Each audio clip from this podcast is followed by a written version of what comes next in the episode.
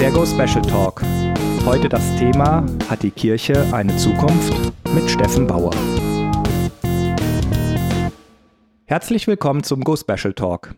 Mein Name ist Carsten Böhm, ich bin Pfarrer in der evangelischen Andreasgemeinde Niederhöchstadt bei Frankfurt und leite Go Special. Ich begrüße euch zu diesem Go Special Talk mit dem Thema Hat die Kirche noch eine Zukunft?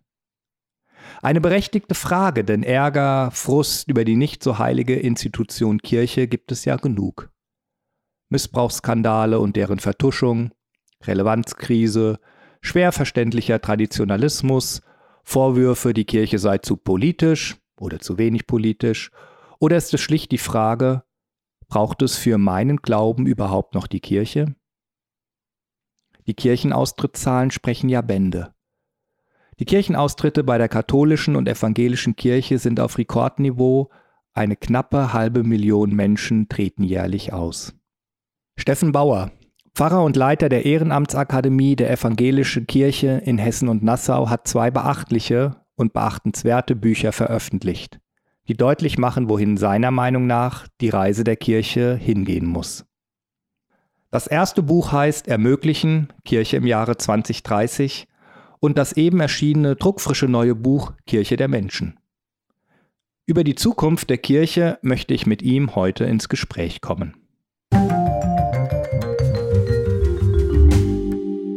Lieber Steffen, wenn ich dich in einem Café treffen würde und dann fragen würde, was du machst, wie würdest du dich denn in aller Kürze vorstellen?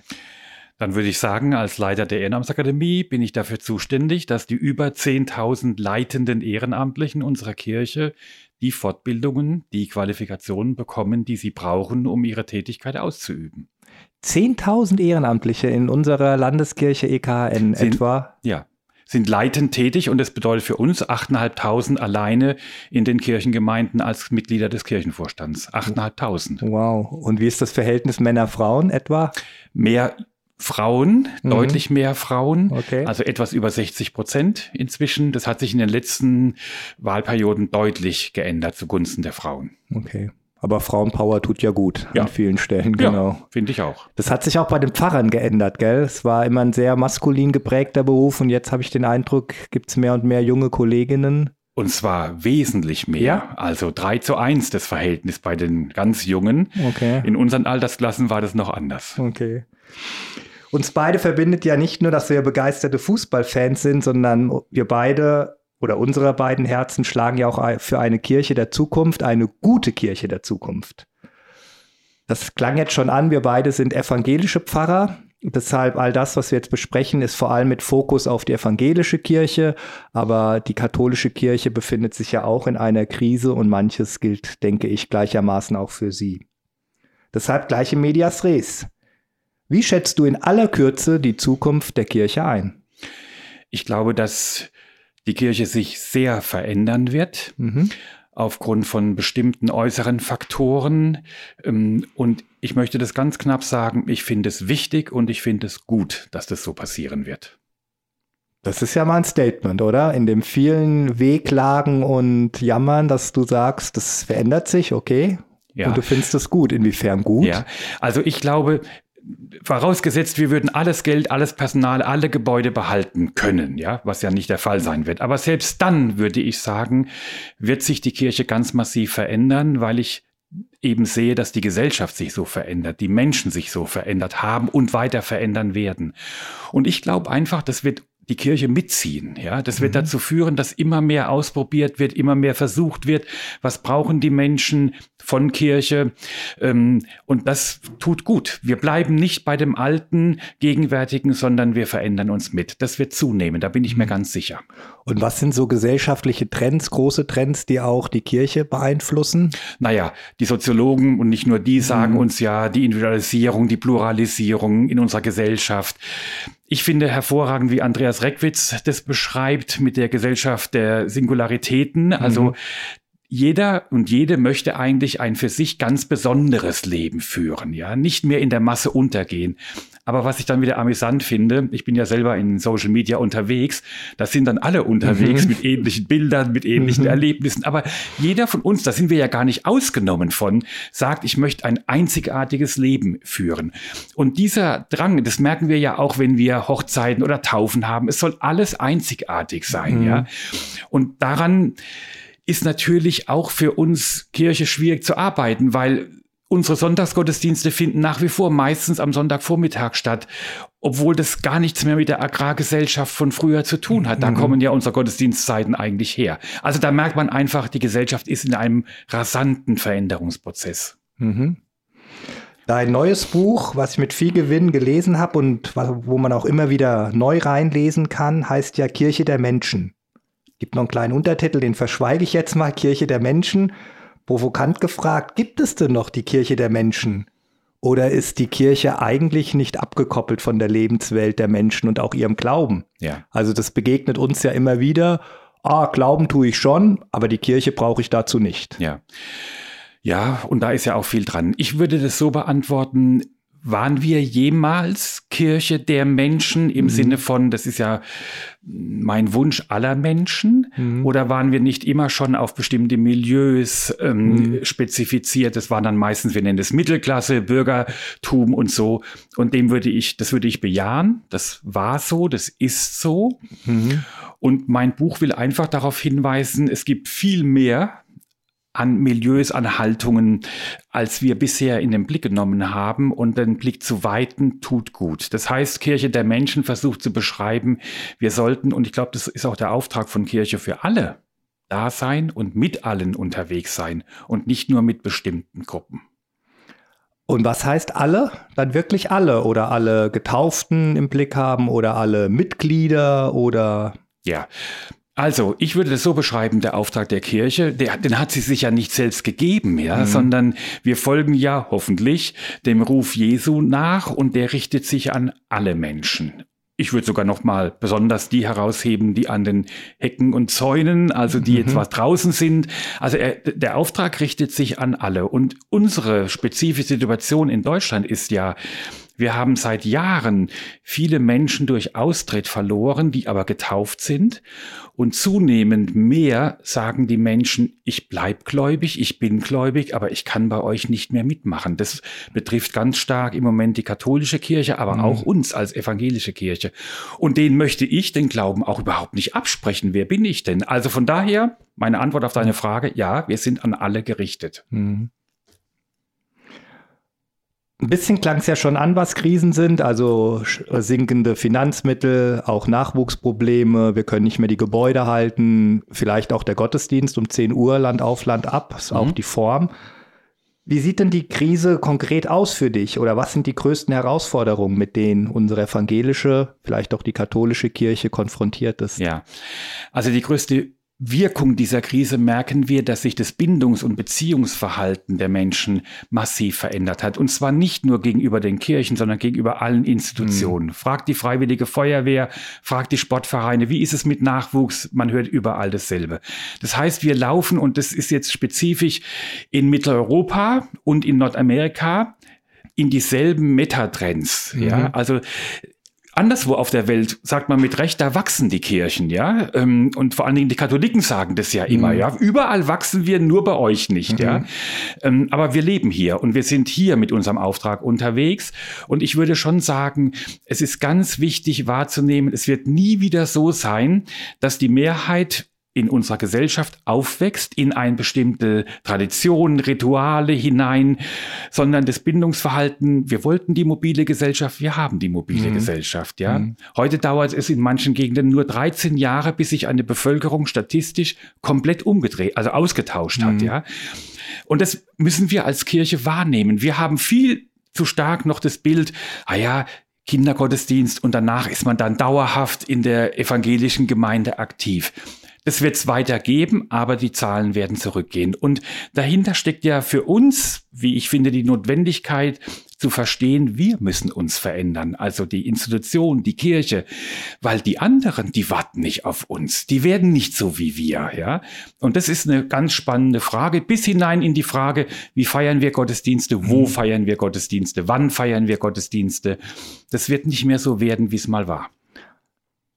Die Pfarrer, wir Pfarrer sind ja auch Teil der Gesellschaft und nehmen Anteil an der Mobilität. Warum tut sich dann eine Kirche so schwer? Also ich verstehe das. Also meine Tochter spielt nicht in unserem Ort Niederhöchstadt Fußball, sondern im Nachbarort Schwalbach. Ja. Weil da gibt es halt eine Mädchenmannschaft, da ist ein toller Trainer, zwei tolle Trainer, tolle Spielkameraden, da spielt sie. Mhm. Aber wenn sie jetzt nach Schwalbach in den Konfi-Unterricht gehen würde, dann würde das zu Irritation führen. Warum geht sie nicht in die Kirche nach Niederhöchstadt? Ja. Also warum haben wir dieses Bild von Kirche, auch diese Erwartung noch und an allen anderen Stellen, Schule müssen nicht mehr vor Ort sein, Sportvereine, Musikschule nicht mehr und, und, und. Ja.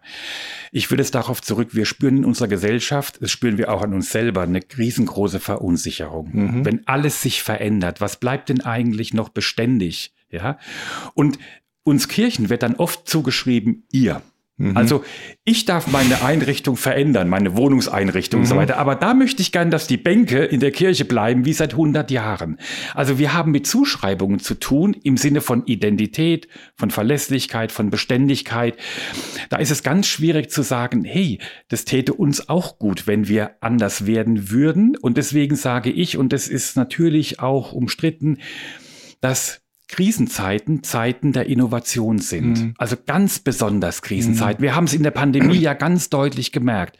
Da konnten wir unsere Gebäude nicht mehr so nutzen, ja. wie wir das gewohnt waren. Aber es ging weiter. Und mhm. viele haben sogar die Erfahrung gemacht, das war eigentlich, also jetzt nicht die Pandemie selber, aber das, was wir daraus gemacht haben, das war total wertvoll und wichtig. Und es gibt kein Zurück zu der Zeit vor der Pandemie. Jetzt muss man überlegen, was können wir gut integrieren, was können wir daraus lernen. Mhm. Nochmal zu den Krisen. In deinem Buch schreibst du, die Vertrauenskrise wird größer. Du zitierst auch, diese Meldung hat zu Beginn des Jahres 2022 aufgeschreckt. Zitat, Vertrauen in die christliche Kirche ist so niedrig wie noch nie. Und dann erwähnst du vier Punkte, die besondere Themen sind, die das unterstützen, die Aufarbeitung des sexuellen Missbrauchs in den Kirchen, finde ich stark, auch in den Kirchen. Es ist ja nicht ein rein katholisches Problem, Nein. sondern gibt es auch ja. in der evangelischen Kirche der Umgang mit der Klimakatastrophe, die Ablösung der Staatsleistungen und die Sonderstellung des kirchlichen Arbeitsrechts. Mal mit Blick auf die Klimakatastrophe. Ich höre auch von Leuten, die sagen, warum positioniert sich die Kirche dort so stark mit Bewahrung der Schöpfung, Klimakatastrophe, der Kern der Kirche, was immer in deren Augen der Kern ist, sei ein anderer. Mhm. Und dann höre ich von anderen wieder, ja, die Kirche ist zu unpolitisch, die müsste doch viel mehr mhm. Stellung beziehen. Mhm. Ja. Dilemma. Ja, und in diesen Dilemmata-Situationen sind wir an mehreren Stellen. Mhm. Aber da finde ich es nochmal bei dem Thema Nachhaltigkeit, Klimakatastrophe besonders eindrücklich. In den 70er und 80er Jahren haben wir schon von der Bewahrung der Schöpfung mhm. geredet und zwar aus theologischen Gründen, ja, mhm. als gute Schöpfung Gottes, ja. Und wir als Menschen den Auftrag haben, diese Schöpfung gut zu bewahren, nicht zu beherrschen, sondern zu bewahren, ja. Mhm. Das waren ja für uns auch im Studium exegetische Erkenntnisse, ja, ja, aus der Schrift heraus, also wirklich ganz unmittelbar aus der Schrift heraus. So, und jetzt fragen uns junge Leute, das interessiert uns gar nicht, dass ihr das seit irgendwie 50 Jahren sagt. Macht ihr es auch? Mhm. Was ist denn euer Beitrag dazu, dass mhm. die Klimakatastrophe abgewendet wird?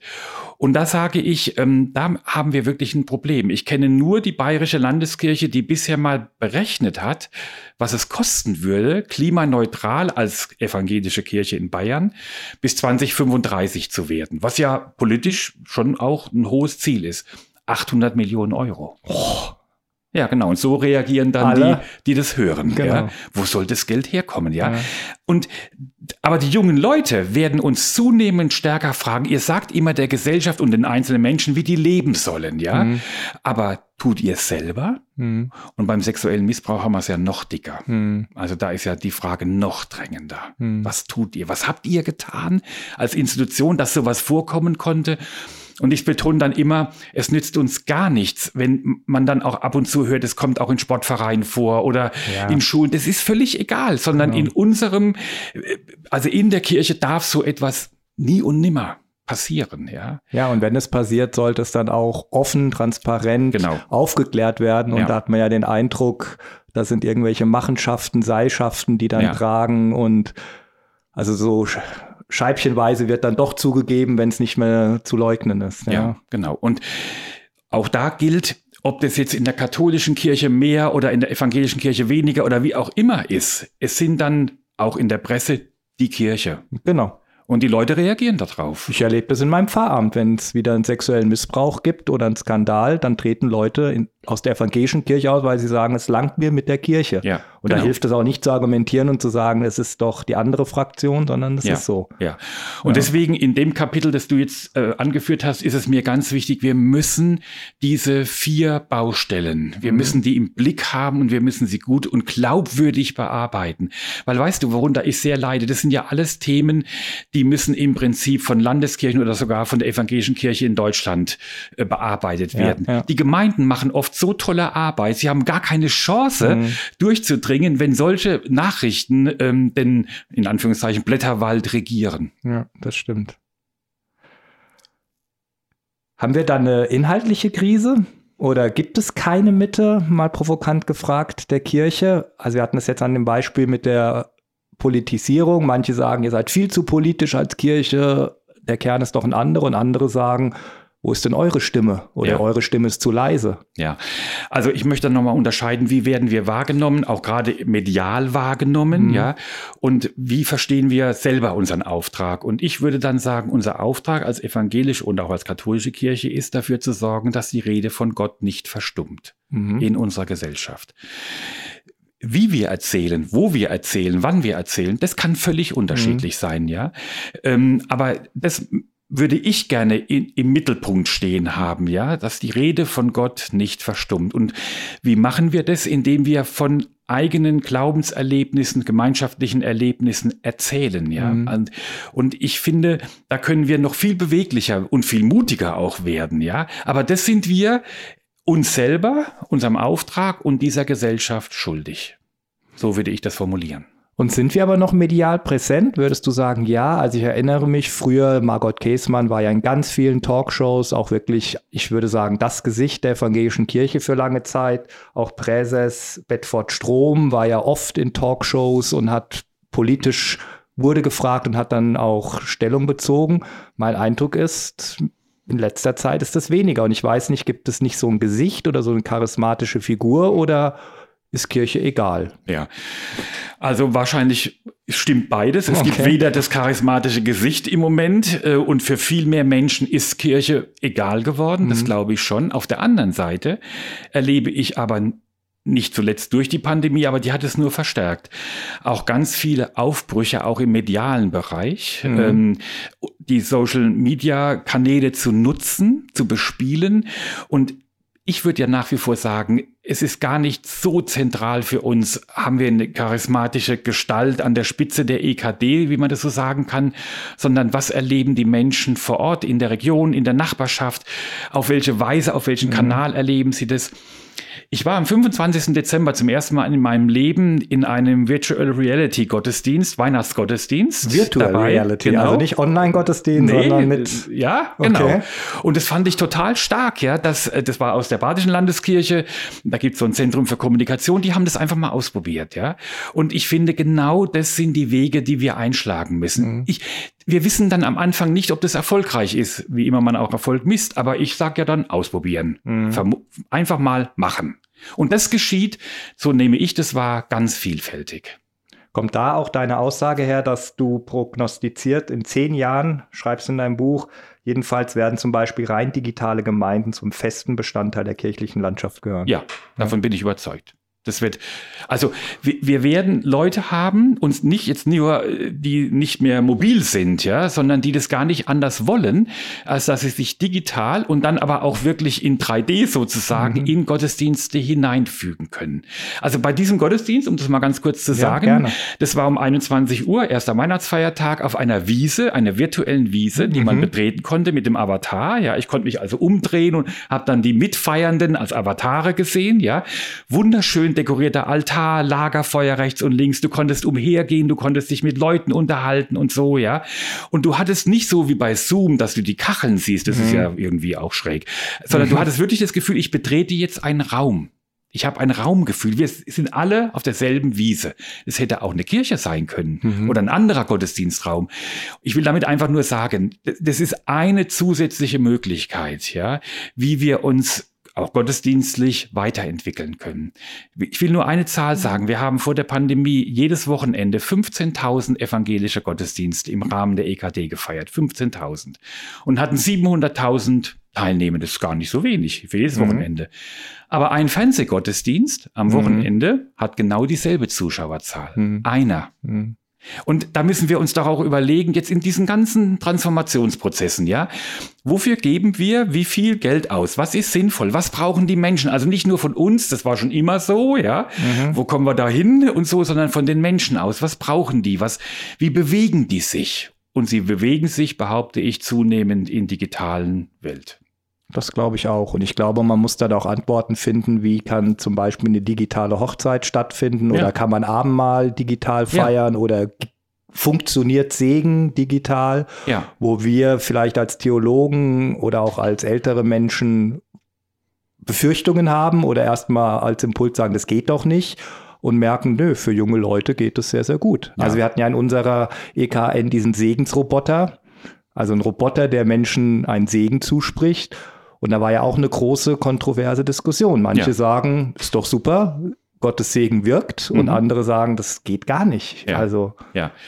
Nun war da noch mal die besondere Diskussionslage: ähm, Der Roboter ist kein Lebewesen. Mhm, Wenn wir jetzt zum Beispiel digital Abendmahl feiern, würden wir ja sagen, am anderen Ende ist auch ein ein mhm. ja, Lebewesen. Also es ist noch mal zusätzlich eine Frage. Aber was ist, wenn am anderen Ende ein Avatar ist? Ja, das ist schon ist das, eine spannende ist das Frage. ein Lebewesen, bei ja. der ja jemanden also ja, also bei dem Segensroboter fand ich auch ganz wichtig, wie haben die Menschen auf ihn reagiert. Ja, mhm. der war ja bei der äh, Ausstellung in Wittenberg da auch und da haben viele sehr bewegt reagiert. Genau. Und jetzt sage ich, die Kirche der Menschen, so der mhm. Buchtitel, ja, da ist nicht entscheidend, was ich als Theologe oder was die vor 100 Jahren gesagt haben, sondern wir müssen und sollten auch, das ist die große Chance, die wir haben, auf das hören und wahrnehmen, wie es den Menschen damit geht. Und ja. da habe ich schon sehr wohl gespürt, dass viele davon berührt sind, bewegt sind. Und dann hoffe ich, dass die Leute, die sagen, ich kann mir sowas überhaupt nicht vorstellen, auch andere Wege finden. Mhm. Man merkt, dein Herz schlägt auch für so neue Formen. Ähm wir in der Andreasgemeinde in Niederhöchstadt feiern ja auch Gottesdienst ein bisschen anders als viele Gemeinden. Du hast vorhin schon gesagt, warum überall um 10 Uhr eigentlich in der Regel. Würdest du sagen, ja, die Kirche hat auch eine Formats- oder eine Formkrise? Also ein Untertitel, den du vorhin ja. nicht verraten hast, heißt genau. ja beidhändig. Ja? Genau. Und beidhändig meint in der Industrie das kommt aus der Organisationsentwicklung, ähm, das Alte, was sich bewährt hat, soll man nicht einfach über den Haufen werfen oder schlecht reden oder mhm. abschaffen. Viele Unternehmen leben ja von Produkten, die haben sie vor einiger Zeit hergestellt, die verkaufen sich noch, ja, das ist okay, behalten sie bei, aber sie müssen auch in die Zukunft schauen, sie müssen mhm. innovativ sein. Und ich glaube mehr denn je, dass die Kirche das auch so machen sollte und so machen muss. Also okay. auf der einen Seite, meine Mutter, geht sonntags in einen traditionellen Gottesdienst am Sonntagmorgen. Hm. Wenn du, Meine Eltern auch. Wenn du denen das wegnimmst, ja, genau. gibt's echt Ärger. Genau. So. Aber andere lassen sich da nicht mehr einfügen, genau. die wollen das nicht. Und genau. dann ist die Frage, wie verbinden wir das eine mit dem anderen? Und jetzt würde ich schon sagen, die Zahl derer, die sonntags dauerhaft, also oft in den Gottesdienst um 10 Uhr geht, die nimmt ab. Sie nimmt seit vielen Jahren ab, in mhm. vielen Gemeinden, ja. Das heißt, ich glaube, das Neue wächst stärker heran und das bewährte Alte, das wird mit der Zeit weniger werden. Das sind, glaube ich, diese Röhren, das, mhm. so wird es sein. Und alle Erfahrungen, die wir mit dem Neuen jetzt sammeln, werden uns helfen, wenn mhm. wir dann sagen, wir wollen es nicht nur jetzt in einer Gemeinde im, im Dekanat haben, sondern wir brauchen das in mehr Gemeinden. Das müssen wir ausprobieren. Mhm. Und das ist, glaube ich, die Aufgabe der nächsten Jahre, dass wir einander ermutigen ähm, und auch von Leitung ermutigt werden. Macht, probiert's mhm. mal. Das stimmt. Und es gibt ja so Erprobungsräume und neue Dinge, wo Menschen einfach freigestellt werden im Positiven. Da, du darfst mal ausprobieren und ja. machen. Ja. Und wenn es gelingt, schön. Und wenn nicht, hast du Erfahrungen, die uns aber auch weiterbringen. Ja. ja. Ich war jetzt gerade vor ein paar Tagen mit vier Pfarrerinnen, mhm. die von, auch von Kürzungen betroffen sind, unterwegs. Und die haben gesagt, wir haben am, in der Pandemie folgende Gottesdienstform eingeführt. Gottesdienst an deinem Lieblingsort. Dann mhm. durften sich Leute melden, die durften sagen, wo und wann sie Gottesdienst feiern wollen. Mit mhm. den Pfarrerinnen, also mit einer, ja? ja. Das haben die gemacht. Und dann ist die dorthin gegangen. Ja, und, und dann Corona-konform zwei Leute. Genau, ja, oder es war, es war nämlich meistens gar nicht in einem ähm, Wohnraum, sondern ganz viel entweder im Garten oder die haben dann gesagt, fast jeder Baum in dem Dorf, um den herum haben mhm. wir schon Gottesdienst gefeiert. Okay. Und der war ja immer öffentlich, das heißt mhm. für alle zugänglich. Und das ist ja ne, das finde ich toll, ja. Mhm. Also so eine Idee, das vielleicht funktioniert es nicht überall, bei denen funktioniert es. Und die sagen jetzt, das wollen wir nicht lassen. Also mhm. und damit nochmal, die Bewegung ist, wir fragen die Menschen, wo ist dein Lieblingsort? Mhm. Und da feiern wir Gottesdienst. Und, und wir merken doch, die Leute, dass viele eben in die Kirche, warum auch immer, ja, gar nicht gehen.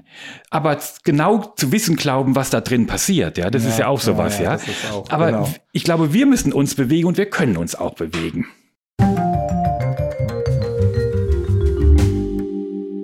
Dein erstes Statement war, ja, Kirche hat Zukunft ja. und nicht irgendwie eine schlechte, sondern auch eine gute. Ja. Und dann hast du gesagt, Krisen fördern ja auch immer Innovationen. Deshalb wollen wir auch mal noch mehr von diesen positiven oder ich mehr von diesen positiven Beispielen hören. Und in dem Buch schreibst du, du hast sieben Landeskirchen begleitet, untersucht.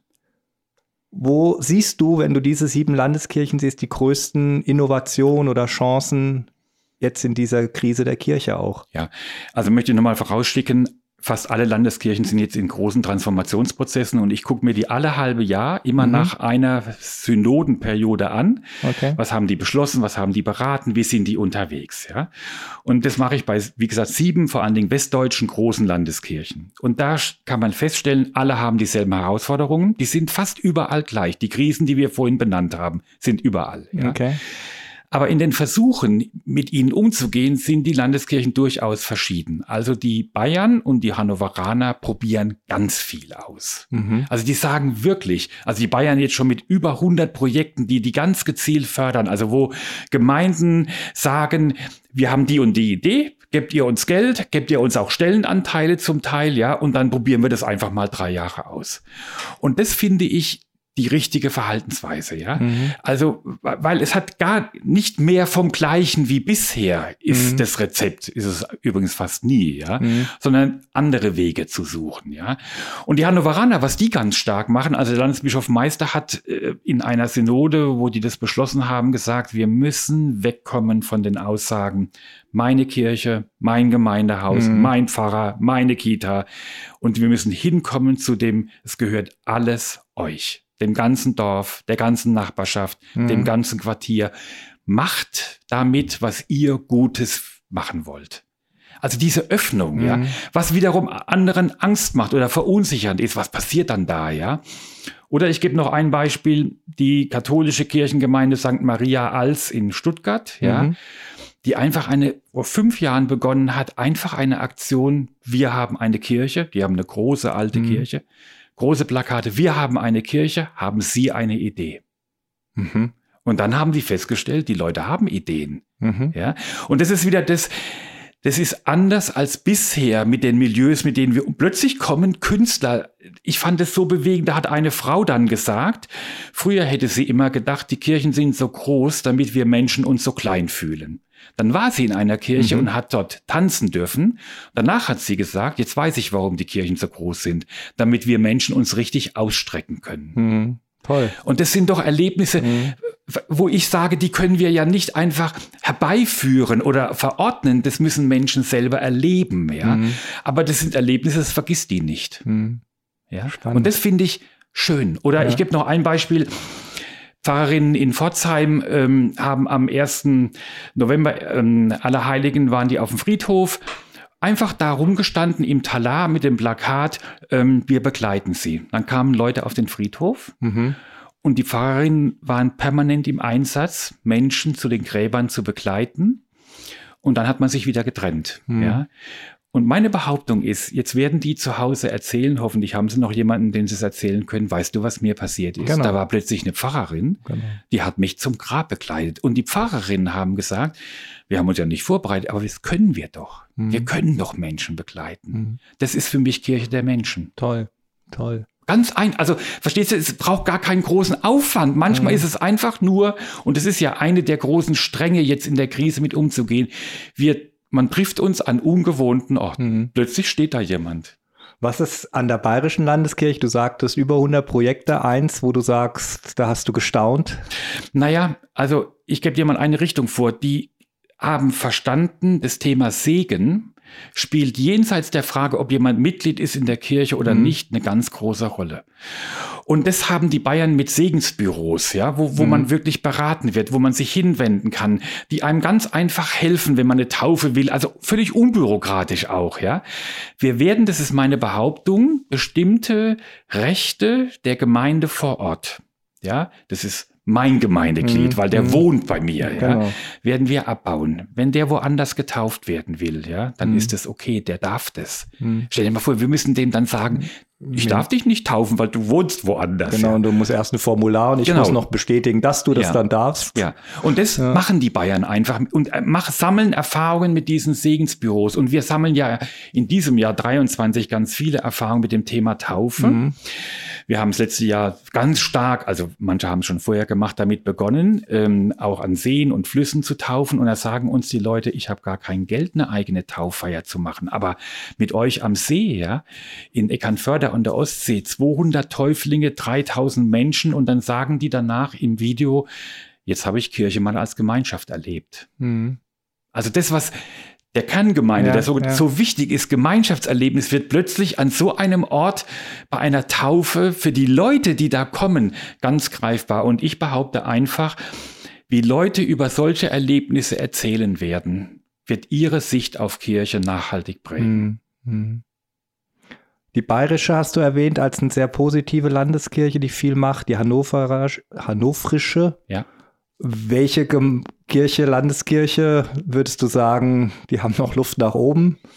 Also die EKN ist ja eigentlich aus ihrer Vergangenheit bekannt, dass sie immer ganz vorne genau. schnell dabei war mit genau. Innovation genau. und Veränderungen. An der Stelle kann man noch nachlegen. Okay. Und zwar geht es mir darum, nachlegen heißt nicht, Jemand anderes macht für dich keine Innovation. Das muss schon von unten kommen. Aber dass wir Plattformen haben, wo wir uns austauschen können, wo wir voneinander lernen können, ja, das ist in anderen Landeskirchen schon stärker als bei uns. Aber woran liegt es? Du sagst ja eigentlich sind die Probleme Land auf Land ab ähnlich mhm. oder sogar gleich. Ja. Ja. Unsere Landeskirche ist jetzt auch nicht besonders arm, glaube ich, im Vergleich. Ja, aber was die Landeskirchen in ihren Transformationsprozessen unterscheidet, ich würde sagen, die EKN und die Badener sind weiter im Umbau ihrer Strukturen. Okay. Und kommen jetzt mit der Innovation. Andere haben ihre Strukturen noch gar nicht angetastet, ja, mhm. müssen das in Zukunft auch noch tun, glaube ich wenigstens, ja. Also das Denken über die eigene Gemeindegrenze hinaus mhm. ist in der EKN durch die Bildung von Nachbarschaftsräumen weiter vorangeschritten als in anderen Landeskirchen, wo man das noch nicht angetastet hat. Das heißt, okay. meine Wahrnehmung von diesen Prozessen ist, da sind die einen weiter vorne, da die anderen. Meine Behauptung ist, alle müssen dann irgendwann die gleichen Themen bearbeiten. Mhm. Und wie sieht es im Osten aus? Da sind ja noch mal deutlich weniger Kirchenmitglieder als ja. im ja. Westen. Also da merkst du bei den Erprobungsräumen, also ja. das, was die innovativ, ist es oft so, die haben gar nichts mehr. Die müssen okay. das machen. Bei uns ist es ja so, in der EKN zum Beispiel, das muss man ja jetzt wirklich deutlich sagen, wir sind keine arme Kirche, ja, nach wie vor nicht. Ja. Aber wenn dir wirklich in, auch in einer großen Fläche kaum mehr Gemeindemitglieder, wenn die nicht mehr da sind, ja, dann muss man einen Laden irgendwo auf. Also bleibt einem mhm. gar nichts mehr anderes übrig. Auch da gilt der Satz, Krise ist mhm. die Zeit für Innovation.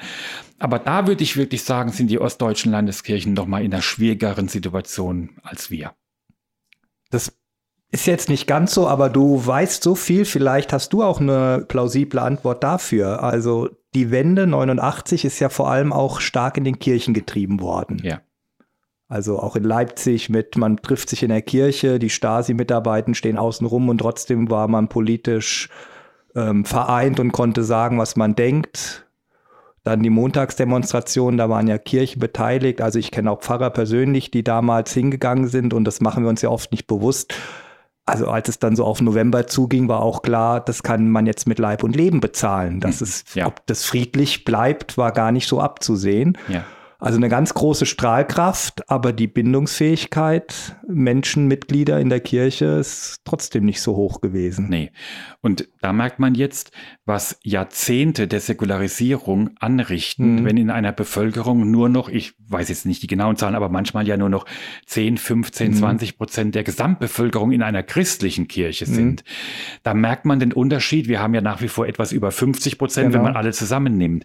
Aber meine Behauptung ist, das blüht uns auch. Mhm. Also das, darauf müssen wir uns einstellen. Und dann wird ja noch spannender sein, finden wir irgendwann auch mal neue Mitgliedschaftsmodelle. Mhm. Ja, also Mitgliedschaft auf Zeit. Also in der Nordkirche in dem Prozess, die überlegen sich Mitgliedschaftsformen. Finden wir zum Beispiel, was im Moment völlig abwegig erscheint, so eine Finanzierungsform, dass man Gemeinden direkt auch seine Kirchensteuer zahlen mhm. kann, seine Kirchensteuer mhm. wohlgemerkt, nicht nur Spenden oder so. Ja, also ich glaube, auch da müssen wir noch mal gut nachdenken, ob wir noch zeitgemäß sind. Mhm. Und ich will damit nicht abwerten, wie es in der Vergangenheit gewesen ist. Es kann ja alles gut und richtig gewesen sein, aber die Frage ist nicht, in der Vergangenheit zu beantworten, sondern was brauchen wir zukünftig. Hm, das stimmt. Aber das spürt man dir auch ab, dass du jetzt kein äh, Kirchenverbitterter Kirchenkritiker nee. bist, sondern sagst, es ist viel Gutes. Es das heißt ja auch nicht alles muss neu gemacht werden, ganz genau. und gar nicht. Aber man muss auch den Herausforderungen begegnen und nicht irgendwie wie der Hase auf die Schlange starren, sondern mobil aktiv bleiben. Ja.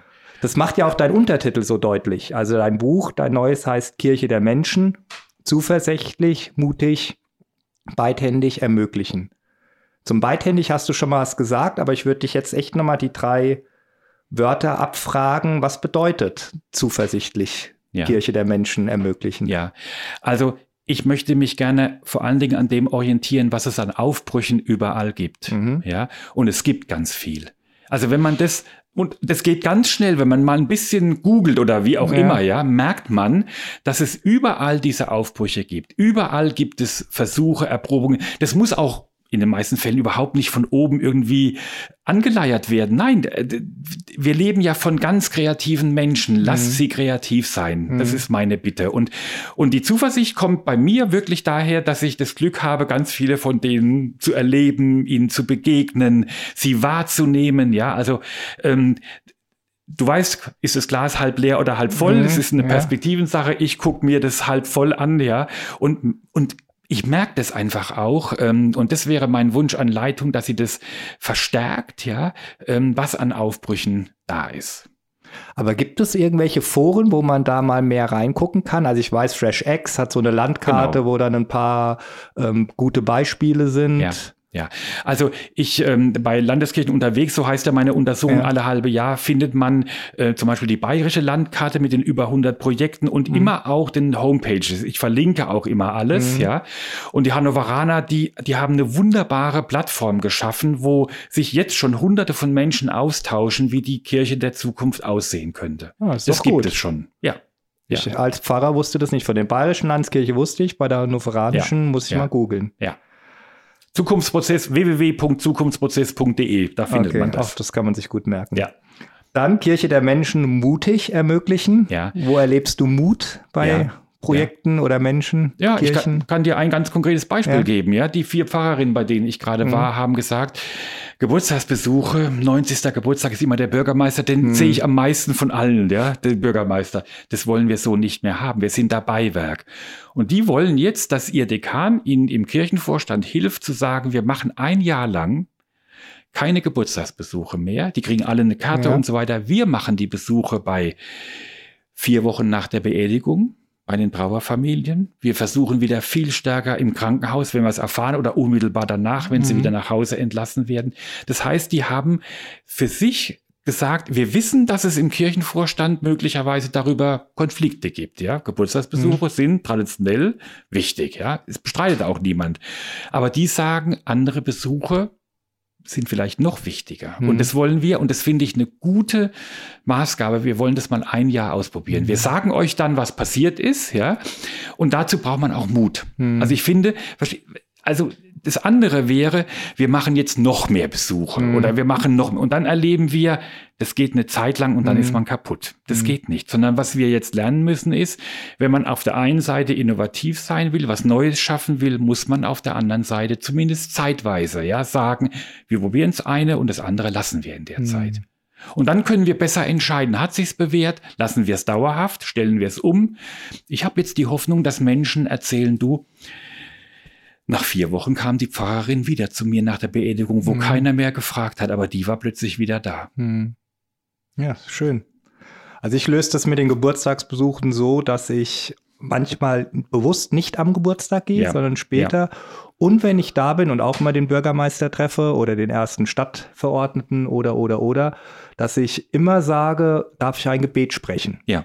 Ja. Und interessanterweise wurde mir das noch nie abgelehnt, aber ja. ich sage immer, das ist der Unterschied von mir. Der Bürgermeister hat vielleicht einen schöneren Blumenstrauß dabei, sieht vielleicht auch besser aus als ich, ja. Aber das ist so das Unikum, was ich habe und ich erlebe, dass das die Menschen und auch die anderen Gäste irgendwie bewegt, berührt, ja. auch die, die mit Kirche wenig oder gar nichts am Hut haben. Und manchmal, das sind dann so die Sternstunden, kriege ich dann einen Anruf, zwei Tage später oder eine Postkarte, wo dann steht, lieber Herr Böhm oder lieber Herr Pfarrer Böhm, ähm, Ihr Besuch unterschied sich von mhm. den vielen anderen Jubilaren oder anderen Besuchern und Ihren Segen klingt jetzt heute noch nach. Ja. ja das ist dann schön. Und das zeigt wiederum, ja wir müssen auf die Menschen, es gibt kein genau. Patentrezept, genau. ja, sondern es ist von Ort zu Ort, von Mensch zu Mensch verschieden, ja. Mhm mir ist wichtig, dass man es gemeinsam überlegt, letztlich dann auch im Kirchenvorstand, genau, ja, ähm, genau. und verabredet. Und mir ist auch wichtig, das ist, da ist Kirche auch noch, äh, könnten wir auch noch mehr tun, einfach in diesen Erprobungsmodus gehen. Wir probieren es einfach mal mhm. aus. Und jetzt muss der Dekan noch Mut finden und Ja sagen oder hat er schon Ja gesagt? Also, zu der wird jetzt bearbeitet, aber der soll auch in den Kirchenvorstand kommen und es selber vertreten. Und das finde ich aber auch richtig, ja, mhm. weil wir brauchen für manche mutigen Entscheidungen, vor allen Dingen im Weglassen, die Unterstützung genau, der Leitung. Genau, Rückendeckung. ja. ja. Beidhändig, du hast es vorhin so schön erklärt, mir war das nicht klar, dass das aus der Organisationstheorie kommt, dieses Bild Kirche der Menschen beidhändig ermöglichen. Ja. Willst du noch ein paar Gedanken dazu äußern? Ja, einfach, also mein, meine feste Überzeugung ist, wir brauchen Innovation, das heißt, wir müssen in das System Kirche neue Elemente einfügen, wie wir mit Menschen in Kontakt kommen, beziehungsweise wie wir wahrnehmen die Menschen, und zwar mhm. möglichst viele. Und damit das möglich ist, ja, brauchen wir Innovation. Müssen wir uns selber erlauben, auf neue Wege mhm. nochmal es auszuprobieren. Ohne, das wäre dann das falsche Beidhändige, das wäre ja keine Beidhändigkeit, ohne zu sagen, das Alte muss sofort weg. Mhm. Das war schlecht, ja. Das, das ist wie ein Klotz am Bein. Ich behaupte, das hat seine Zeit gehabt und für viele Menschen ist es nach wie vor wichtig. Und das richtig auszutarieren, also wir haben ja vorhin gesagt, es wird weniger Personal geben. Mhm. Wir werden weniger Gelder haben. Wir müssen irgendwann auch Entscheidungen treffen, was nicht mehr geht, ja. Mhm. Aber das im Blick zu haben, wir dürfen die einen nicht total verschrecken. Darum geht es überhaupt nicht, ja. Aber gleichzeitig zu sagen, wir müssen auch was Neues ausprobieren. Du kennst dich hier in Deutschland, in der deutschen Kirchenlandschaft gut aus, aber gibt es auch, also ich lese bei deinem Buch die, die Beispiele, die sind natürlich immer, wow, da ist man ja gleich versucht zu sagen, ach, machen wir bei uns auch. Mhm. Gibt es auch Beispiele aus dem Ausland oder Kirchen im Ausland, wo du sagst, boah, die haben echt tolle Sachen, da sollte man mal hingucken? Und hast du ein, zwei Beispiele? Naja, also zunächst einmal, ich finde, zu glauben, man fährt woanders hin und dann machen wir das auch so, stößt häufig an kulturelle genau. Grenzen. Mhm. Das funktioniert dort, das ist schön, da freue ich mich. Aber ich habe in, in meinem Gemeindepfarrdienst in Mannheim, da war das so, da war eine amerikanische Pfingstgemeinde, ja, und die haben so Gottesdienst gefeiert, da habe ich gemerkt, das verschreckt andere mhm. jetzt aus unserem Kulturkreis, ja, sind wir nicht gewohnt. Aber ich finde schon, wir lernen von anderen Kirchen, es gibt auch ein Leben ohne oder nach der Kirchensteuer. Mhm. Also wir, wir haben ja so Bilder, ja, dass wir mhm. denken, das geht gar nicht mehr ohne oder so, ja. Das wird dann anders. Und wir müssen einfach so sagen, Kirchensteuer haben ja in der Form fast nur wir. Gibt's genau. in der Schweiz noch ein bisschen und so. Also von daher hinzufahren nach Irland, nach England oder wo auch immer, ja. Und von England kommt ja auch diese ganze Fresh X-Bewegung, mhm. dieses, dieses, dieser Impuls, wir müssen rausgehen in mhm. unser Gemeinwesen hinein. Und da haben wir ja schon viel gelernt, ja. Und da bin ich den Engländern, also das war ja dort auch oft aus der Verzweiflung getrieben. Mhm. Nochmal, Krise ist die Zeit der Innovation. Ähm, dass die gesagt haben, wir müssen wirklich das anders machen. Und das können wir von denen lernen, zum Beispiel. Mhm. Hast du noch zwei, drei Beispiele, die du unbedingt nennen willst, weil die so leuchtend, so begeisternd sind? Ich habe mir eins notiert, wenn nicht, bringe ich, spiele ich das ein. Ja, kannst ruhig sagen, was, was du jetzt also denkst. Also diese Pop-Up-Hochzeitsfestival, das ja. fand ich ja. toll. Also erstmal auf den Gedanken zu kommen, das so ja. zu machen. Ich ja. habe dann auch meine Fragen so an vielen Stellen. Aber habe das erstmal mit viel Gewinn gelesen. Aber du kennst es besser als ich. Ja. Kannst es nochmal kurz erläutern? Ja, also zunächst einmal Pop-up Church heißt ja, wir, wir bringen Kirche an ungewöhnlichen genau. Orten, ja, zu ungewöhnlichen Zeiten. Und die Idee der Berliner Segenshochzeit, Büro Segenshochzeit ja. gibt's dort, war, wir bieten mal in einer Kirche an einem Tag an vier verschiedenen Orten die Möglichkeit an, sich also eine Segenshochzeit zu feiern. Mhm. Ja? Und zwar in der Kirche, unter der Kirche, in den Katakomben und draußen und so, ja. Und Segenshochzeit heißt aber, es ist wie eine Hochzeit, die ich oder du als Pfarrer in der Kirche halte. Genau, das, genau. genau. Okay. Also für die Leute war das eine kirchliche Hochzeit. Trauung. Okay. Ja, mhm. genau.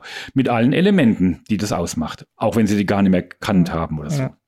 Naja, und das Besondere war, und deswegen sage ich ja auch, wir lernen dann so viel, wenn wir sowas probieren. 36 Paare haben sich angemeldet vorher mhm. und haben Gespräche geführt. Aber die Aussage war, wenn jemand spontan sich also kirchlich trauen lassen will, dann geht es auch. Ja? Und da habe ich geschluckt zum Beispiel. Ja, und 36 Paare genau. haben diesen Weg gewählt. Die wussten am Morgen nicht, dass sie am Abend eine kirchliche Trauung haben erlebt würden, also an sich selber. Mhm. Das finde ich erstmal total erstaunlich. Mehr als die Hälfte waren nicht Mitglied der evangelischen Kirche, auch nicht der katholischen Kirche. Aber die waren staatlich verheiratet. Nee. Das war auch nicht nee. die Voraussetzung. Nee. Okay. Deswegen Segenshochzeit. genau, deswegen okay. Segenshochzeit, ja. Aber der Ablauf von dem Gottesdienst kam, also die Leute haben selber gesagt, ich bin jetzt kirchlich getraut, mhm. ja. Auch wenn wir juristisch da noch einen Unterschied machen würden, weil die Zivilehe ist ja die Voraussetzung genau. für die kirchliche Trauung, das, wenn wir mhm. das so sagen, ja. Aber die Segenshochzeit war vom Ablauf her genau gleich. Und das finde ich nochmal, das wirft viele Fragen auf, genau, ja. Also auch da wieder, wer ist für zuständig und so, ja. Du hast mhm. ja dann später einfach mitgeteilt bekommen, übrigens, die haben jetzt da bei mir geheiratet beziehungsweise da waren dann oft auch nicht kirchliche Leute einfach als kirchlich mhm. und so. Aber ich sehe das aus der Perspektive, hm, wenn die das nicht gemacht hätten, wüssten wir nicht, dass Leute, die wurden nämlich dann befragt, warum habt ihr das gewollt? Ja, und dann sagen die Leute, weil wir unser, unsere Liebe unter den Segen Gottes stellen wollten. Und dann frage ich, wie gehen wir mit dem Segen Gottes um? Mhm. Binden wir ihn an ein Mitgliedschaftsrecht im Nachkriegsdeutschland, mhm. also an formalen das, verstehst du? Und das, das fordert uns heraus, ja. Und ich behaupte, das müssen wir alles nochmal bedenken, ja. Weil ich kann ja auch sagen, und das deckt sich dann auch mit dem von mir sehr geschätzten Soziologen Hartmut Rosa und seiner Resonanztheorie. Wenn das stimmt, was ich vorhin gesagt habe, dass die Menschen nicht mehr dauerhaft gebunden sind an Vereine, Institutionen und so weiter, ja, sondern es darauf ankommt, was für Erlebnisse haben sie dann, wenn sie die brauchen, wenn mhm. sie die bedürfen, ja, dann werden die erzählen, du, die haben das gemacht. Mhm. Ich habe den Segen Gottes bekommen. Ja, und vor allem zu sagen, ich möchte den Segen Gottes, wie viele sagen, ich möchte ein weißes Kleid mal tragen, ja. ich möchte mal einen Tag Prinzessin genau. sein. Genau. Das ist der Grund. Genau. Da ist ja ein viel stärkerer ja gewichtigerer Grund zu sagen, der Segen Gottes ist mir wichtig. Ja. Und mache ich jetzt die, das Ja, ja zu einer Hochzeit davon abhängig, dass die mir sagen können, ich bin evangelisch. Genau, genau. Ja, also als Formular. Mhm. Und du das Gefühl hast, also jetzt ist eine böse Zuschreibung, du bist dann aber auch nur eine der Staffagen genau, von diesem genau. riesen Gedönse, ja, ja, und mit wahnsinnigen Erwartungen auch heute bei vielen Menschen belegt. Oder aber jemand sagt ganz spontan, die, gegenüber ist ein Wochenmarkt von dieser Kirche, da mhm. haben die das gesehen. Und dann haben die Paare sich unterhalten du wollen wir? Das wäre doch was für uns. Wenn man da reingeht in die Situation der Gespräche, ja. dann überlegen die auf dem Hauseweg, haben ihr Obst gekauft, ja. Du, wir gehen dann nachher hin. Mhm. Und dann hatten die ja ein Vorgespräch, da waren ja über 13 Pfarrerinnen und Pfarrer, die haben mhm. dann ein Vorgespräch geführt, aber drei Stunden später ging es zur Tat. Wow. So war das da. Und nochmal, es klingt total ungewohnt, ja. ja. ist es. Ähm, und, aber es zeigt uns, was auch Menschen denken, bewegt, was sie eigentlich wollen. Es mhm. passt aber nicht in unsere Form. Mhm. Und jetzt, was machen wir damit? Wir genau. beharren auf unserer Form und sagen dann eben nicht, dann, dann genau. lehnen wir die ab, dann kommen die auch nicht. Ja. Dann werden wir sagen, die gibt's gar nicht, diese Menschen. Die Berliner haben uns gelehrt, ich meine, Berlin ist ja jetzt auch kein ja. einfaches kirchliches Pflaster, ja. die gibt es sehr wohl, diese mhm. Menschen. Hast du noch ein anderes Beispiel? Naja, also Beispiele von Pop-up-Churches. Also Nö, oder allgemein, wo du sagst, es ist so ungewöhnlich und trotzdem so überzeugend. Weil so ging es mir bei dem, dass ich erst mal gelesen habe, gedacht habe, wow. Und dann, genau was du benannt hast, habe ich im Hintergrund gefragt, ja, aber haben die denn richtiges Gespräch? Halten denn diese Ehen? Ist es eine spontane Reaktion? Haben die eigentlich Paten dabei, ja. Trauzeugen ja. und, und, und? Also die total ja. innerkirchlichen Fragen, die aber die Menschen scheinbar ja nicht bewegt. Ja, ich gebe dir noch ein anderes Beispiel. Das liegt dir ja auch sehr nahe, weil wir ja auch große Fußball Fußballfans sind. Mich bewegt es sehr, wenn kommen von Union Berlin, da ist es mhm. ja geboren worden, das Stadion singen ja. in der Adventszeit, das war ja jetzt auch in Dortmund, ja, genau. mit über 70.000 Menschen. Da können wir davon ausgehen, dass da viele Kinder, sind ja immer Familienfeste, ja. die erst das einzige Mal wahrscheinlich die Gelegenheit haben, auch Kirchenlieder zu Weihnachten zu singen. Ja? Das stimmt. Ja. Und in vielen Stadien, das war jetzt zum Beispiel auch in Karlsruhe so, ist es so, da war die Landesbischöfin mit dabei, Mhm. Ja, und dann ist einfach die Frage, das sind unsere Lieder, also wenn ich jetzt mal uns sagen uns, darf, ja, ja. die werden dort gesungen. An vielen Stellen wird die Weihnachtsgeschichte, unsere Weihnachtsgeschichte dort verlesen. Mhm. Sind wir dann da dabei? Sagen mhm. wir, wir, wir gehen da mit, wir gehen mhm. dahin? Wir wollen mhm. das bereichern. Die Landesbischöfin, wie gesagt, in, in Baden war im, im, im Wildparkstadion in Karlsruhe und mhm. hat das gemacht und so, ja. Und das finde ich wichtig. Mhm. Also nochmal, meine Grundintention ist ja zu bemerken, dass religiöse, gut bei den Menschen nach wie vor wirkt, aber an ganz anderen Stellen. Mhm. Ja. Und weißt du, wir, wir, wissen das ja in Dortmund, wenn da 70.000 sind, da fährst du nicht einfach zwei nee, Minuten nee. später in der Straßenbahn weg, sondern genau. du musst dich anstellen, da ist es kalt und so, ja. Die Leute machen das. Mhm. Also um ein Stadion singen mitzuerleben, ja, ja. ja, In den, das heißt ja nicht umsonst so modernen Tempeln, mhm. ja, nämlich den großen Fußball. Das finde ich wichtig. Das müssen wir wahrnehmen und versuchen zu sagen, da machen wir mit. Mhm. Ja, ist ein guter Aufruf an alle Kollegen, auch an mich. Ja. Du weißt aber, wie ich mit Aufrufen umgehe. Es ja, ist ja. jeweils der eigene Weg, den genau, man finden klar. muss. Aber die Grundintention ist, es ist in der Gesellschaft, es sind bei den Menschen, ja. Mhm. Und nicht zu sagen, bei uns wird doch jeden Sonntag gesungen in der Adventszeit, ja, die können doch kommen, ja. Mhm. Aber die kommen, also mhm. viele. Ich, ich, das ist jetzt sehr stigmatisierend, aber äh, woanders, also ich habe das die Aufzeichnung von Dortmund gesehen, ich krieg da auch Gänsehaut, ja. Ja, wer sagt ja jeder, der mal so im Stadion war, auch wenn es keine Kirchenlieder sind, aber das hat schon schon was, ja. das bewegt, wenn so viele da sind. Wenn es da noch Kirchenlieder sind ja. oder man die finde ich, eine der wichtigsten, wenn nicht die wichtigste Geschichte der Menschheitsgeschichte ja. vorgelesen, erzählt bekommt. Toll, toll. Genau. Und wie gesagt, viele von denen würden wahrscheinlich nicht in einen normalen Gottesdienst gehen, sondern das ist ihre Möglichkeit, mal da Kontaktfläche zu haben. Gibt es auch irgendeine Innovation, die völlig gefloppt ist, wo alle dachten, das funktioniert und dann, oh nee, die Erfahrung zeigt, doch nicht. Das kann ich dir im Moment so noch nicht beantworten, aber wir in der EKN, wir machen ja einmal im Monat diese Reihe digital gute Beispiele aus der Praxis mhm. für die Praxis und jetzt wollen wir das machen, was an den Universitäten im Moment sehr boomt, nämlich eine Fuck-Up-Night. Ja, ja, okay. Also mal Leute erzählen lassen, wo etwas geschrottet worden ist, ja. wo aber die Haltung im Hintergrund steht, daraus kann man am meisten mhm. lernen da wollen wir auch mal Gemeinden bitten, habt ihr so Erfahrungen? Ja. ja. Ähm, das heißt, dann bin ich da schlauer sozusagen. Aber weißt du, ich finde das ja wichtig, total wichtig, dass wir das auch einander erzählen. Genau. Weil, weil die Haltung in der Industrie ist dann, denn bei den Startups, da haben wir am meisten genau. gelernt. Genau. Genau. Genau. Und bei uns hat das immer noch was. Also ich bin mal gespannt, ob du Leute ja. findest, weil ja allein bei uns in der Gemeinde sind von fünf Sachen, die gut funktionieren, sind wahrscheinlich mindestens genauso viele oder doppelt so viele Versuche, wo es nicht funktioniert. Dann lade ich dich ein, dann kannst du erzählen. genau, wenn du niemanden anderen findest. Sehr gerne. Was ich schön finde am Buch, ähm, du hast am Ende auch ein paar Vorträge. Ja. von dir drinne. Das ist dann ja immer sehr kondensiert in so einer kurzen Form. Und ein Vortrag lautet, welche Kirche braucht es künftig, damit Menschen gerne Christen werden und Christ bleiben? Mhm. Mal provokant gefragt, ist das wirklich auch das Ziel, dass wir wieder Menschen zu Christen machen, wenn wir das überhaupt machen können? Da schließt sich vielleicht ein bisschen der Kreis. Ich habe ja vorhin gesagt, was ja. der Auftrag der Kirche ist, dass mhm. die Rede von Gott nicht verstummt. Ähm, und dann bin ich schon der Meinung, Kirche ist ein Instrument, ein Werkzeug im, im Dienste unseres Glaubens, im Dienste Gottes, ja. Und dann geht es schon darum, dass wir sozusagen den Auftrag wirklich auch haben, dass Menschen sagen können, ich habe diese Erzählung gehört, mhm. ich kann jetzt sagen, wie auch immer inhaltlich noch näher ausgeführt, ich bin Christin oder ich bin Christ. Mhm. Und du hast ja auch gesagt, Kirche muss für alle da sein. Ja, genau. Genau. Ja, schön. Jetzt habe ich noch zwei ganz provokante Fragen, ja. passend zum Thema am Schluss, und die möchte ich auch gerne stellen.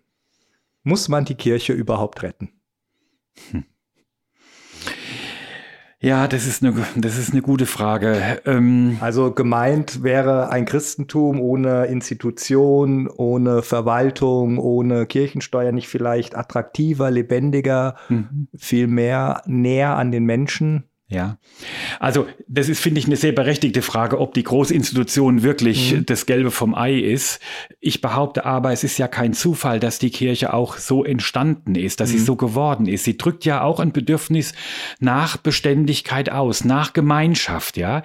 Und wenn das alles individualisiert wird, also an jedem Ort verschieden, ja, dann hätten wir, glaube ich, auch andere Schwierigkeiten. Was verbindet uns mhm. ähm, jetzt als, als Christenheit, als äh, gläubige Menschen, aber auch in der Gesellschaft, ja. Ähm, von daher, wir haben ja jetzt so ein Bild von Institutionen als starrer, als starres Gebilde. Da sage ich dir, das wird so nicht überleben, mhm. ja. Und mein, mein Weg ist ja zu sagen, es wird nach wie vor entschieden vor Ort, in der Nachbarschaft, in der Gemeinde, ob ich einen Bezug finde, mhm. ja, und wenn es auch nur zeitweise ist, das ist okay. Ähm, aber es braucht dann auf der übergeordneten Ebene noch eine Organisation, die wird aber deutlich weniger zu sagen haben als in der Vergangenheit. Und mhm. das wird gut sein. Also muss man die Kirche retten. Ja. In irgendeiner Form. Sie ist, naja, Nur ich sag mal, muss, sie ist es wert. Sie ist mhm. es wert als Form der Satz. Gemeinschaft, ja. Meine zweite Frage hast du auch schon berührt, ein bisschen mit der, ich hätte gefragt, kann sich eine jahrhundertalte Institution wirklich grundlegend ändern? Und du hast jetzt ja gesagt, sie wird sich ändern und ja. sie wird auch eine andere Form haben. Ja. Von genau. außen, aber hoffentlich auch von innen. Ja, genau. und dann sage ich halt nochmal, das kommt jetzt nicht nur aus der Organisation selber heraus, sondern das ist auch genau. der Zeit geschuldet. Genau, genau. Ich habe noch fünf kurze Fragen zum Schluss, ganz spontan. Die würde ich dir einfach stellen. Ja. Machen wir oft, dass wir so am Ende noch mal was hören wollen von den Leuten, Tacheles sozusagen. Wenn du 25 Millionen Euro zur freien Verfügung innerhalb der Kirche in Deutschland hättest, was würdest du mit so viel Geld machen? Da würde ich eine Plattform einrichten, dass Menschen abstimmen können, wohin in der Kirche und Diakonie dieses Geld fließen soll. Ich ah, würde die schön. Menschen entscheiden lassen. Also, das ist doch gut. Das wäre auch mal spannend. Da sieht man auch, wie die Menschen ticken. Ja, ja, genau. Du dürftest eine Plakatwand, die an allen wichtigen Orten in Deutschland steht, Frankfurter Zeil, Alexanderplatz Berlin, vor dem Kölner Dom, an der Elbphilharmonie und, und, und, aufstellen mit einem Slogan, einem Vers, einem Bild. Was würdest du darauf setzen? Ja, da würde ich in Abwandlung von der Stuttgarter Kirchengemeinde St. Maria draufschreiben, wir haben viele Kirchen mhm. und warten auf viele Ideen. Toll. Gibt es einen Leitbibelvers für dich oder einen Vers, der dich prägt, der ja. dir sehr, sehr wichtig ist? Und wenn ja. ja, welcher? Das ist aus dem zweiten Timotheusbrief, Kapitel 1, Vers 7. Gott hat uns gegeben einen ganz bestimmten Geist, nämlich genau. der Kraft, der Liebe und der Besonnenheit. Schön. Und da möchte ich auch draus leben. Mhm. 2030 wird die Kirche, Punkt, Punkt, Punkt, noch vielfältiger sein als heute. Sie wird ganz viel erprobt haben und wird klarer sehen, in welche Richtungen sie sich weiterentwickeln sollte. Mhm. Davon bin ich überzeugt. Schön. Und jetzt mal was in Anführungsstrichen Profanes noch. Du, ich, wir sind große Fußballfans. Das klang auch an mit dem Adventssingen. Wer wird deutscher Meister diese Saison? Also ich mache ja immer so Tippspiele, ja. Mhm. Und verliere immer, weil ich natürlich Dortmund sage. Also seit Jahren verliere ich. Ich sage es trotzdem immer wieder, ja dass ich gebe die Hoffnung auch da nicht auf. Ja, aber glaubst du, dass sie dieses Jahr eine Chance haben? Nein, also wenn ich jetzt mein Rational einschalte, dann glaube ich, wird es wie immer sein, ja. Aber trotzdem tippe ich okay. immer Dortmund. Der Martin Hinteregger, den ja alle hier ja. in der Region kennen, hat ja gesagt, wenn einer dem Bayern gefährlich werden kann, dann die Eintracht. Mal gucken, am Samstag ist ja großer Showdown zwischen ja. den beiden, Eintracht ja. und Bayern. Und wer wird DFB-Pokalsieger? Da gibt es ja ab und an wenigstens eine genau. Überraschung. Ach, das gewinnen wir sowieso. Ja, okay. Ja, mal gucken. Also wir ist Borussia Dortmund, um keine Missverständnisse aufkommen zu genau. lassen, wobei ich natürlich den Weg der Eintracht wirklich sehr bewundere auch. Die ja, haben wirklich viel, viel auf die Beine gestellt. Das stimmt. Macht viel Spaß, die Frankfurter Eintracht zurzeit. Ja. ja. Vielen, vielen Dank, dass du heute da warst, dass du viel erzählt hast, uns viel nahegebracht hast an Erkenntnissen, aber auch an innovativen Beispielen. Und was mich sehr beeindruckt hat, Kirche der Zukunft, man spürt dir ab, dass du wirklich eine gute Zukunft der Kirche vor Augen hast, das an vielen Stellen auch erlebst schon, ganz ja. konkret und nicht in dieses Wehklagen vieler eintauchst, sondern sagst, ja, das Glas ist halb voll oder halb leer, für dich ist es absolut halb voll. Genau. Und es gibt viel, viel Hoffnung und viel Innovation. Ja. Vielen Dank für die Zeit, die du dir genommen hast und die interessanten Einblicke. Ja, gerne, danke.